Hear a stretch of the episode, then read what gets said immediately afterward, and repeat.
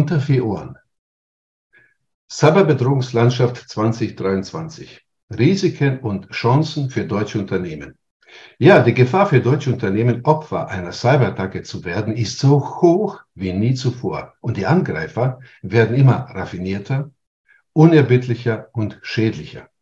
Und das in einer Zeit, in denen Unternehmen oft nur limitierte Ressourcen zur Verfügung stehen und sich zugleich auch noch durch angespannte geopolitische Lage navigieren.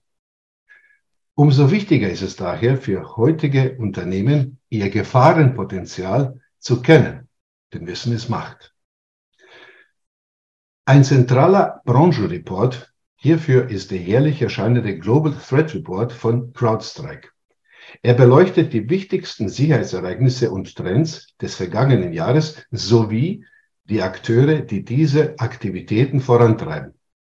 Wirft aber auch gleichzeitig einen Blick auf die jüngsten Cyberaktivitäten, damit Unternehmen sich besser auf zukünftige Angriffe vorbereiten können.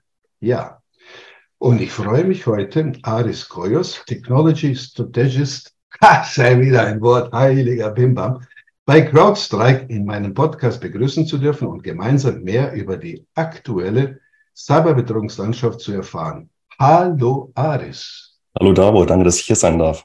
Ja, mich freut es ebenso. Ja, Aris, ich habe euren Report natürlich im Vorfeld gelesen und mir sind viele, viele interessante Zahlen und Fakten ins Auge gesprungen. Unter anderem dass ihr die Aktivitäten von immer mehr Angreifergruppen verfolgt. Angreifergruppen. Über 200, wenn ich mich richtig erinnere. Und auch, dass die Cyberangreifer noch schneller geworden sind. Wie kommt es dazu? Äh, gute Frage. Also erstmal ähm, verfolgen wir tatsächlich über 200 Gruppen. Dazu zählen nationalstaatliche Angreifer, E-Crime-Syndikate, die entsprechend finanzielle Motive verfolgen. Aber den größten Anstieg haben wir bei Hacktivist-Gruppen gesehen. Insgesamt haben wir 33 neue Akteure identifiziert.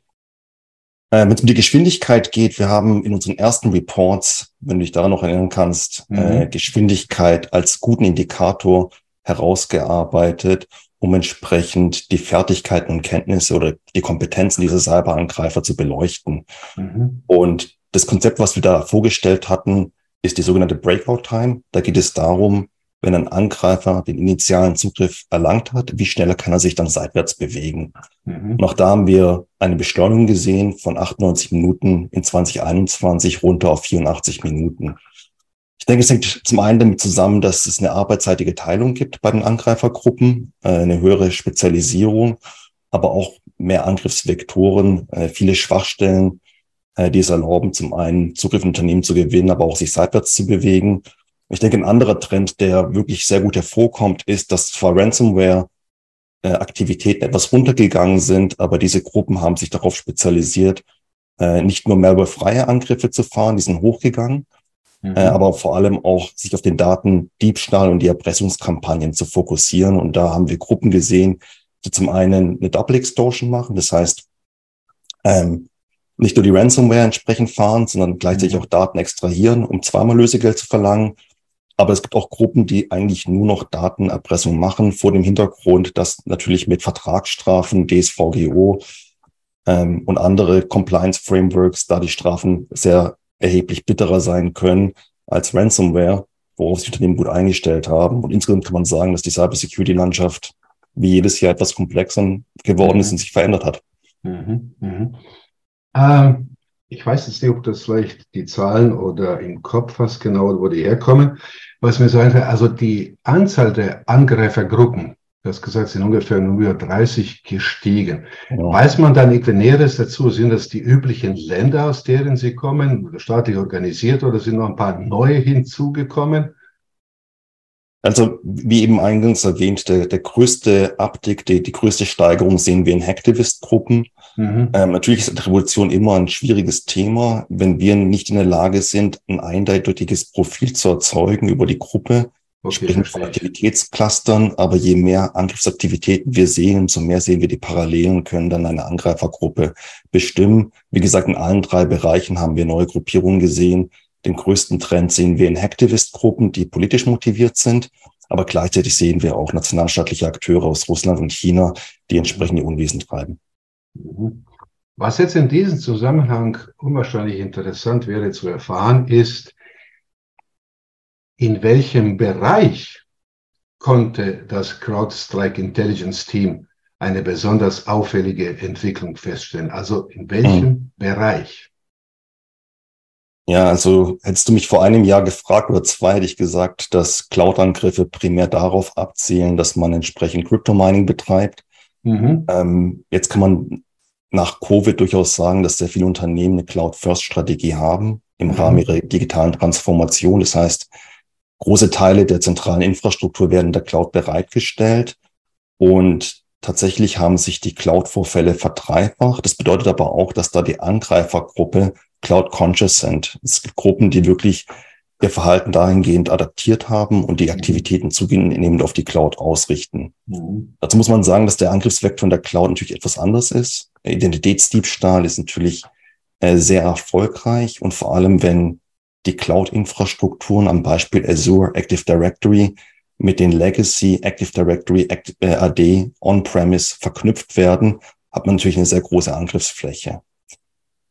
Ähm, bedeutet auch für Unternehmen dann und Behörden, dass wenn man in die Cloud geht, äh, dass man sich genau das Shared Responsibility Modell ansehen muss. Wichtig ist aber auch, dass man auch sich überlegt, natürlich, wie man dieselbe Sichtbarkeit erzeugt, mhm. äh, wie man die APIs nutzen kann, die Control Plane, um entsprechend die Cloud Workloads abzusichern. Du warst fertig? Ja. Ja. Ne, weißt du, ich, ich musste ja, man sieht es ja nicht, aber schade, dass man mich nicht sieht. Ich musste jetzt wirklich so schmunzeln. Wenn man so bedenkt, wie es mal früher war, bevor, also als man mit Cloud angefangen hat, da wollte kein Schwein rein.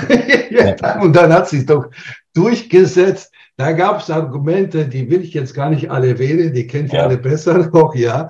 Dann ist es alle Cloud, Cloud, Cloud, Cloud, weil da bist du geschützt und das ist dies und jenes. Und jetzt gibt es spezialisierte Gruppen für die Cloud oder ja, um in die Cloud einzudringen. Das heißt eigentlich vor der Cloud oder in der Cloud oder außerhalb, man kriegt immer eins auf die Mütze.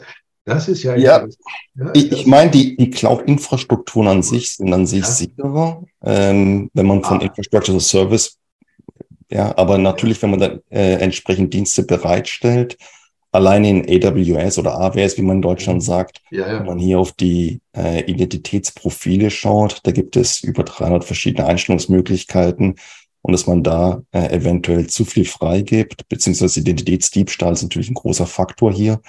Ähm, das ist natürlich ein großer Faktor, den man berücksichtigen muss. Aber ja, äh, die Angreifer, die schlafen nicht, äh, die passen sich dann relativ schnell an.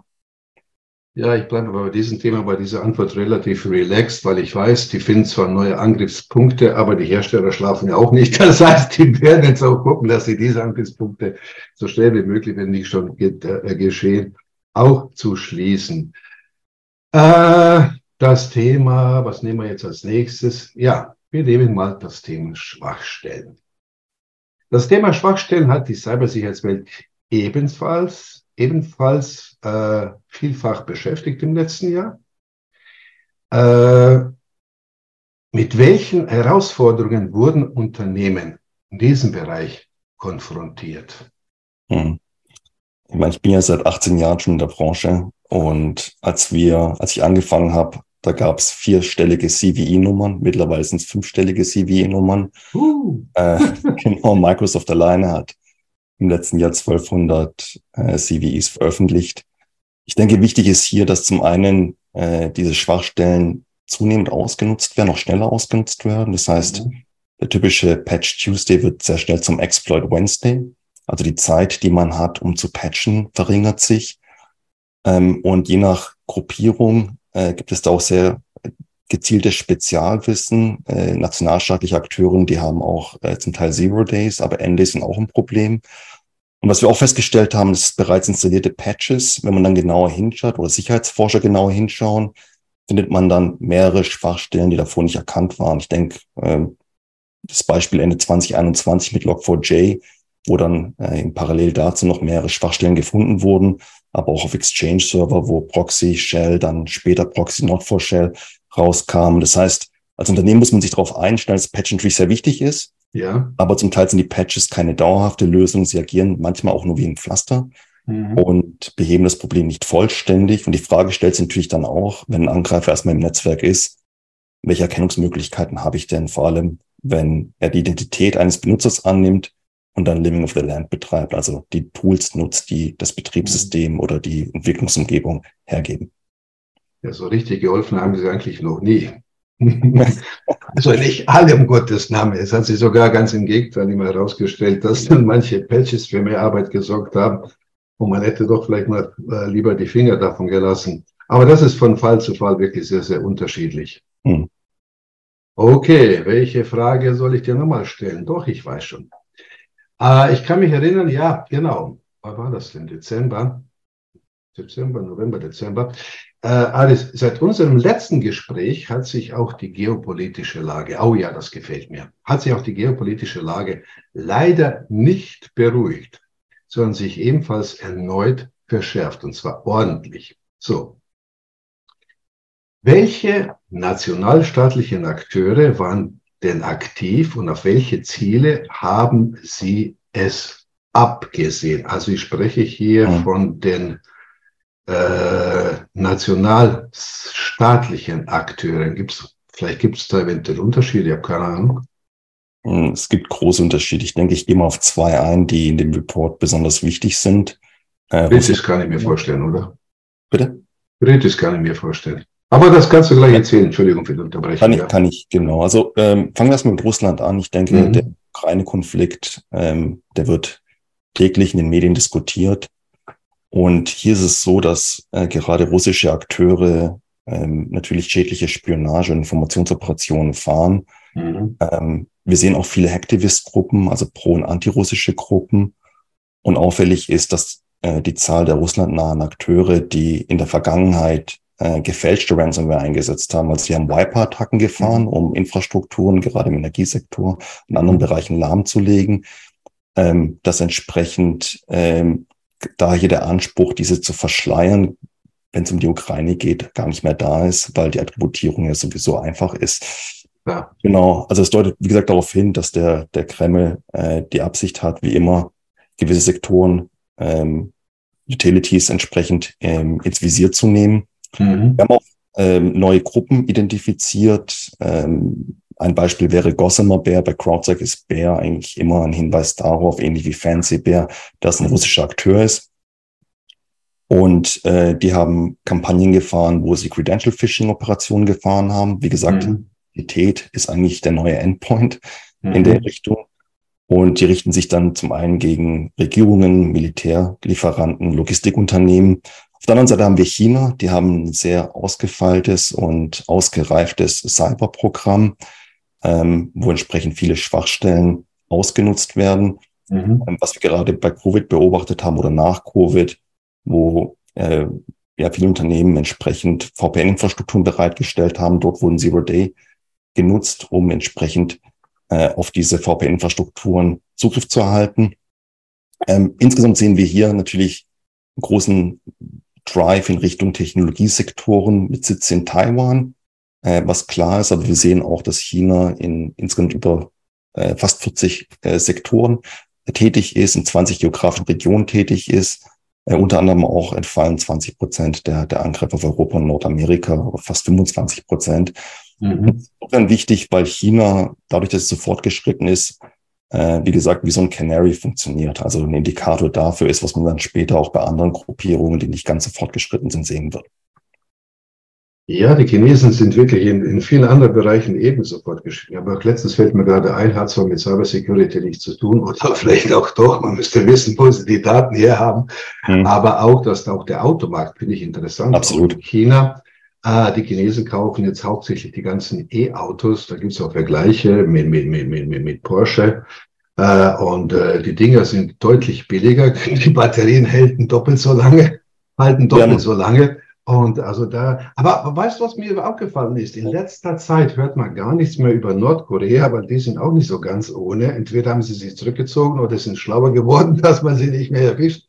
Also die Kerle äh, mischen auch ordentlich mit und die haben wirklich. Die, Die, ja. die mischen mit, da geht es aber vor allem darum, dass die äh, wegen den Sanktionen an Geld gelangen wollen. Äh, soll heißen, dass die ähnlich wie E-Crime Syndicates agieren mhm. und entsprechend entweder ähm, Cryptocurrency Exchanges angreifen, beziehungsweise ähm, Unternehmen angreifen, um dann halt äh, Lösegeldforderungen zu stellen. Stimmt, die wollen nur an Kohle ran und bei der anderen dieses bisschen erweiterte Bedürfnisse genau. Genau. wir haben, wir haben gerade in China ja vor Jahren schon mal beleuchtet, welche Unternehmen ähm, im, im, im Luft- und Raumfahrtbereich äh, anvisiert wurden und wie schnell dann äh, China einen eigenen Jet bauen konnte. Wie gesagt, ähm, gibt es einige gute Reports dazu. Ja, also man könnte das, um so mal laut gedacht, alles so als negativ abtun. Ist ja auch nicht schön, wenn man beklaut wird. Das ist ja auch klar. Andererseits ist ja, ist, ist ja auch die, die, die, die, die, die, der Reiz ja auch außerordentlich hoch, mhm. äh, äh an die Daten ranzukommen. Und es ist mittlerweile auch wirklich leicht geworden. Auch wenn man bedenkt, womit die auch angefangen haben vor, vor, vor Jahrzehnten mit wirklich brutal einfachen Geschichten. Ich war mal, da kann ich mich erinnern, auf einer Messe da ging es um irgendwelche Outdoor-Messe in Friedrichshafen, war das denn genau. Und da hast du nur kleine Chinesen rumrennen gesehen mit irgendwelchen Kameras und, oder Aufnahmegeräten, sonst irgendwie. Später haben sie natürlich sich im Hacken immer, immer besser, äh, äh, äh, besseres Know-how angeeignet. Und ein, zwei Jahre später hast du den gleichen Krempel von namhaften Herstellern, jetzt egal in welcher Branche, mhm. äh, waren die Dinger am Anfang genauso vom Aussehen her, von der Qualität war es der letzte Schrott. Mittlerweile klauen die so gut und verbessern das Ganze, egal was sie machen, und verkaufen es zu besseren Konditionen und zu einer deutlich besseren Qualität. Ja, mittlerweile müssen wir von den Chinesen ein bisschen was lernen. Aber, äh, Entschuldigung für den kleinen Zwischending. Äh, kann ich die nächste Frage stellen? Oder ich glaube, ja, absolut, ja. Geht, geht. Jetzt muss ich jetzt mal gucken, welche. Moment, was habe ich denn alles hier? Genau. Ach ja, genau. Äh, also wir haben, du hast äh, gesagt, erklärt, so wie ich es auch verstanden habe, dass die Cybersecurity-Landschaft derzeit so komplex wie nie zuvor ist. Was mich jetzt da interessieren würde, ist, welche Trends, dass wir so ein bisschen in die Zukunft gucken, welche ja. Trends lassen sich erkennen und worauf müssen wir uns Zukunft einstellen, außer die Kisten auszumachen und Internet abzuschalten. ich glaube, dafür ist es zu spät, äh, dass wir die Kisten ausmachen können. Allerdings. Ja, ja ich denke ich denk von den Trends, wie gesagt, ähm, wenn wir das aus der Sicht der, der Cyberakteure betrachten. Das ist insofern wichtig auch für Unternehmen, dass man einfach dann seine Strategie, auch seine Technologie entsprechend danach ausrichtet. Mhm. Sehen wir ganz klar, dass die Daten ins Zentrum gerückt sind. Ich habe vorhin erwähnt, dass entsprechend die Geschwindigkeit zugenommen hat. Das heißt, auch für Unternehmen muss sich die Frage stellen, wenn ein Angreifer schon einen Zugriff bekommen hat, hat man denn die Möglichkeit, dann innerhalb von 84 Minuten, so lange dauert es im Schnitt, ja, bis sie sich seitwärts bewegen, da entsprechend die ganze Telemetrie zusammenzutragen. Ich denke, wichtig ist, dass diese Spezialisierung äh, zugenommen hat. Das heißt, wir haben es hier mit sehr professionell agierenden Akteuren zu tun mittlerweile, mhm. sowohl im nationalstaatlichen als auch im E-Crime-Syndicate-Bereich. Und selbst die Gruppen, die zerschlagen wurden, dadurch, dass so viel Geld dahinter steht, als wurden ja in einer, äh, einer der, der größten Gruppen zerschlagen im letzten Jahr, unter anderem Hive, Doppelpaymer. Mhm. Und die hinterlassen keine Lücken. Das heißt, ähm, die Akteure oder Kriminelle können einfach Infrastrukturen mieten äh, im Rahmen von Ransomware as a Service Operationen. Der andere Bereich, der wichtig ist, und habe ich auch vorhin schon mal erwähnt, ist, ist der Bereich Identitätsdiebstahl.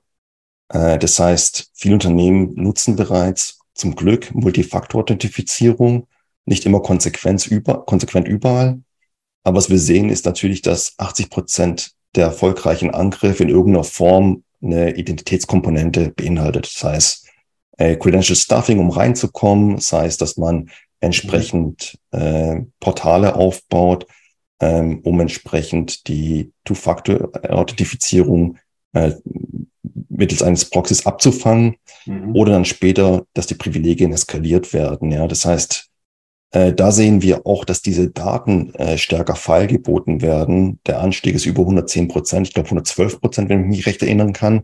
Wir haben im Jahre 2022 über 200.000 Inserate gesehen im kriminellen Untergrund, wo entsprechend diese Daten feilgeboten wurden, wo man dann Zugriff in Unternehmen oder Behörden reinbekommt. Ja, und das sind Themen, die wichtig sind, gerade für Unternehmen und Behörden, dass man diese Tactics, Techniques und Procedures versteht, auch wie sich das wandelt, damit man sich entsprechend darauf einstellen kann ähm, und auch Technologien entsprechend ähm, aufbauen kann und Prozesse aufbauen kann, um den Gegner nach wie vor einen Schritt voraus zu bleiben.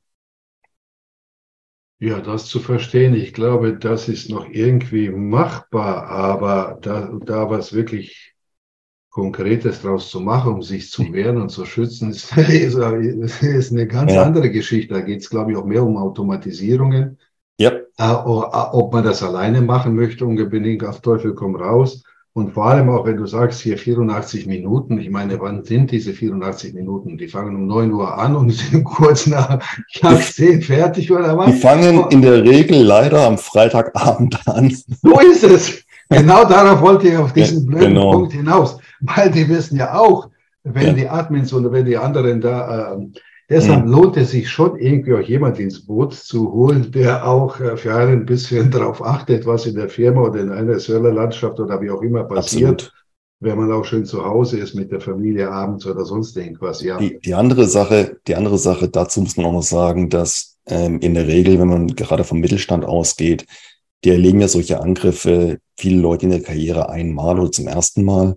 Mhm. ähm, haben dann Schwierigkeiten darauf zu reagieren und da macht es schon durchaus Sinn, sich Gedanken zu machen im Vorfeld, ja, äh, wie man darauf reagieren kann und natürlich auch Spezialisten äh, mit dem Boot zu haben, die dann quasi professionell darauf reagieren können, damit der Schaden minimiert wird und die Unternehmen schnell wieder ihre Produktion aufnehmen können. So ist es. Und deshalb machen wir den Krempel hier auch, damit die Leute auch wirklich wissen, auf wen sie zugreifen können. Und das, was du vorhin gesagt hast, irgendwie, das ist mir auch in so ein Bild in den Kopf gekommen. Mhm. Da ist eine wichtige Gruppe. Jetzt habe ich den Namen irgendwann mit H an, irgendwie verschwunden. Aber das ist ja wie bei der Hydra. Weißt du, du schlägst dem, dem Vogel irgendwo den Kopf ab und es wachsen zwei neue nach. Also besser wird's auf gar keinen Fall. Äh, Okay, du hast jetzt gesagt, Mittelständler, sonst irgendwie. Was mhm. kannst du oder CrowdStrike Unternehmen jetzt empfehlen, mhm. um sich auf diese ganzen geänderten Bedrohungslagen einzustellen? Eigentlich, eigentlich ist es ein Käsekram, was ich da gerade erzähle. Auf geänderte Bedrohungslage einstellen. Ich glaube, das habe ich vor fünf Jahren gesagt, das habe ich vor vier ja. Jahren gesagt, das habe ich vor drei Jahren gesagt, das sage ich mhm. diesmal wieder. Also eigentlich verändert sich das am laufenden Band und es wird immer zugespitzter. Aber wir lassen die Frage gelten, was kannst du Unternehmen empfehlen, um mhm. sich auf die geänderte Bedrohungslage einzustellen? Ja, ich, ich denke, wenn man auf den Global Threat Report achtet und den mal durchliest, ähm, ist es A wichtig, äh, eine Risikomodellierung zu machen, also Threat Modeling. Das bedeutet, dass man versteht, wer einen ins Visier nehmen könnte und warum, ja, welche Infrastrukturen die nutzen, also wie gesagt, Know Your Adversary ist vielleicht ein, ein wichtiger Tipp. Mhm. Ähm, als CrowdStrike haben wir Kunden auch im DAX-Bereich, viele, aber auch wirklich kleinere Unternehmen, mittelständische Unternehmen. So ein durchgängiges Motiv, was ich häufig sehe, ist, dass die Unternehmen gar nicht so genau wissen, welche Assets sie haben, also welche Systeme überhaupt in ihrer Landschaft äh, angeschlossen sind, welche Applikationen drauflaufen, welche Benutzer es gibt, wie die miteinander interagieren, also diese ganze Sichtbarkeit und dann darauf aufbauen, welche Schwachstellen es gibt. Ja, also da tun sich Security-Teams nach wie vor schwer. Mhm. Ähm, wenn wir gerade bei den Identitäten bleiben, wenn man die Frage stellt, und die stelle ich sehr gerne, ich spreche mit vielen CISOs in, in meiner Tätigkeit, wenn man die Frage stellt, wenn schon mal jemand im Netzwerk ist und eine Identität angenommen hat, wie kann man sich davor schützen? Mhm. Und da tun sich auch viele Leute mhm. schwer, äh, ja. wenn es um Identity Protection geht. Ja. Wir haben erwähnt, die Reise geht in die Cloud für die meisten Unternehmen, auch für viele Behörden mittlerweile, weil die Vorteile einfach überwiegen und mhm. gerade auch die, die Sicherheitskonzepte, ähm, je nachdem, welchen Anbieter man wählt, sehr gut sind. Und da sollte man sich auch Gedanken machen, wie man diesen Schutz, den man traditionell im Datacenter hatte, jetzt wo die Mitarbeiter von daheim arbeiten, wo die, die Infrastruktur in Richtung Cloud-Services wandern, äh, sollte man sich Gedanken machen, wie man da dieselbe Sichtbarkeit reinbekommt. Nicht nur die Sichtbarkeit, sondern auch wirklich äh, Compliance-Anforderungen entspricht, aber auch Workloads in der Runtime äh, beobachten kann. Und ich denke, den Tipp, den ich immer gebe, ist, man muss Sachen üben. Ja, also es bringt nichts, wenn man ähm, ja, irgendwas einstellt, irgendwas konfiguriert und dann sagt, okay, das, das reicht jetzt. Ja, also Sicherheit ist, ist kein einfacher Job, vor allem wenn man im Defensive-Team arbeitet. Ich denke, äh, 24-7, das ist schon erwähnt, da sich einen starken Partner hinzuzunehmen, der unter unterstützen kann, ist wichtig. Aber auch Sachen üben, ja. Also Tabletop-Exercise kann ich jedem nahelegen, wo man einfach mal so einen Angriff gedanklich durchgeht, simuliert und dann schaut, ob die Kommunikationswege da sind, ob die Leute verstehen, wo ist die richtige Telemetrie herbekommen, welches System sie isolieren und so weiter und so weiter. Und da stellt sich halt dann häufig heraus, dass zwar auf dem Papier viele Prozesse bestehen, die aber in der Realität gar nicht greifen können. Und wie gesagt, äh, einen richtigen Partner mit ins Boot holen, äh, 24-7 äh, beobachten, weil die Angreifer, die warten nicht, äh, bis jemand reinschaut, sondern die greifen permanent an. Mhm. Äh, ja, eigentlich stecken wir schon wirklich bis zum Hals im Schlamm, könnte man sagen. Aber weißt du, worauf ich richtig neugierig bin? Es wird immer jetzt gesprochen, es kommt immer mehr, selbst, selbst im Fernsehen hörst du das Wort KI oder AI, Artificial ja. Intelligence. da reden wir doch gar nicht drüber. Wenn das nochmal richtig zum Tragen kommt, mhm. vielleicht tut es das schon inzwischen. Das heißt, aber sowohl auf der Seite der Hersteller, die schützen, wie mhm. auch dann auf der Seite von, von den Hackern, weil die sind auch nicht blöd, die werden schon wissen, wie sie damit umzugehen haben. Da erwartet uns noch einiges. Äh, und äh, aber äh, sag mal, du hast jetzt gesagt, Mittelstand, Mittelstand, eine letzte ja. Geschichte vielleicht. Aber spricht CrowdStrike auch eine Sprache, dass der Mittelständler sie auch tatsächlich versteht, wenn es um solche Belange auch geht? Weil jetzt einfach nur zu erzählen, was es alles gibt, was in diesem Report alles passiert ist, was sowieso mhm. interessant und wichtig genug ja. ist, aber verstehen euch dann die Leute, was sie tun müssen, oder stehen sie da wie ein Ochse vom Berg? Also ich, ich, es gibt ja äh, verschiedene Mittelständler und je nachdem, wie ausgereift das Security-Programm ist, gibt es da schon erhebliche Unterschiede, ja. Ähm, tatsächlich ist es so, wir haben CrowdStrike ja von vornherein so gegründet, dass wir einen Services-Arm haben. Das heißt, mhm. wir bieten Instant Response Services an wo wir dann auch denen helfen können, Sicherheitsprogramm zu verbessern, also proaktiv sein können, aber auch, ähm, wenn der Angreifer im Netz ist, äh, auch dann reaktiv helfen können. Und da sprechen wir auf jeden Fall die Sprache, wirklich maßgeschneidert für, für äh, die entsprechende Zielgruppe. Aber wie gesagt, spätestens, wenn man die Frage stellt, wie sieht's denn aus mit äh, SOC-Teams 24-7? Gibt es bei euch Leute, die wirklich die Analyse machen können in so kurzen Zeiträumen? Und da kommen viele auf uns zu und sagen, hey, wir brauchen da Unterstützung, wir brauchen mhm. jemanden, der entsprechend das Ganze äh, hochprofessionell mit Instant Responders im Rahmen eines 24-7-Angebots leisten kann. Also wir sprechen die Sprache definitiv, ja, und wie gesagt, ähm, wir sind auch immer offen, äh, von unseren Kunden zu lernen und unsere Sprache entsprechend anzupassen. Ja, aber jetzt mal, das ergibt sich immer wieder, dass mir dann immer wieder was Neues einfällt. Okay, das, den Punkt haben wir auch durch. Aber jetzt mal, mal Hand aufs Herz jetzt. Ja. Tun wir so, als würde uns keiner zuhören. ja. Kannst CrowdStrike diese ganzen Dutzende und Aberdutzende, Hunderte von Problemchen, Problemfelder für die mhm. unterschiedlichsten Branchen, unterschiedlichsten Unternehmensgrößen, sag mal, könnt ihr wirklich das Ganze auch stemmen? Ja, also du hast einen vorhin wichtigen Hinweis, du hast vorhin einen sehr wichtigen Hinweis gegeben. Es ist kein People's Problem. Also wenn ich Nein. mehr Leute drauf werfe, löse ja. ich keine Probleme. Ja. Es ist primär, geht es darum, zu verstehen, dass es ein Big Data Problem ist. Das heißt, wir haben ja von vornherein eine Lösung aufgebaut, wo wir mhm. sehr viel Telemetrie in die Cloud nehmen, die wir dann entsprechend mit Machine Learning und AI Algorithmen auswerten können, um diese Fragestellung, die wir dann am Ende einem Analysten geben, schon so vorausgewählt und schon vorsortiert zu haben, dass der dann relativ schnell eine Entscheidung treffen kann, um schneller zu sein als Angreifer. Mhm. Wie gesagt, wenn man das probiert manuell zu machen, äh, Leute einfach nur äh, Logdaten gibt und sagt, finde mal was, äh, das funktioniert nicht.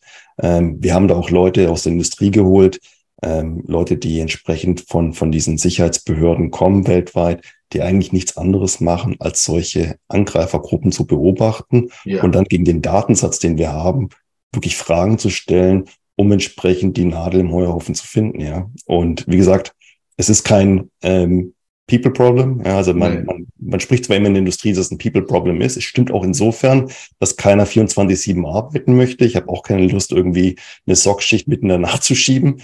Aber auf der anderen Seite geht es äh, vor allem darum, dass man äh, die Data Science entsprechend dahinter aufbaut, äh, um die Security-Probleme der Gegenwart und der Zukunft zu lösen. Okay.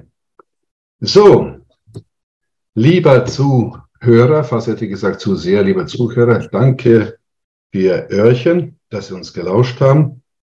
Äh, natürlich kann man sich auch nicht hier alles merken, aber ich nehme an, ich nehme sehr stark an. Unterhalb des Interviews finden Sie dann einen Link zu CrowdStrike. Die können sich auf deren Seite noch ein bisschen umgucken und ich gehe sehr stark davon aus, dass es auch einen Link zu diesem Report geben wird, wo man sich akkreditiert und sich das Ganze in, in genüsslich reinzieht, statt mal ein Kriminalroman. mal am Wochenende mal so ein CrowdStrike-Report zu lesen, wenn man Bock auf Horror hat, auch eine Möglichkeit, sich die Freizeit zu äh, ja, so, äh, ja, gut, in Ordnung. Nee, also auf jeden Fall, ihr findet alles Mögliche unterhalb drunter. Und dir, lieber Aris, danke ich fürs Gespräch. Danke dir, Davo. Nächstes Mal. Dankeschön. Tschüss. Danke.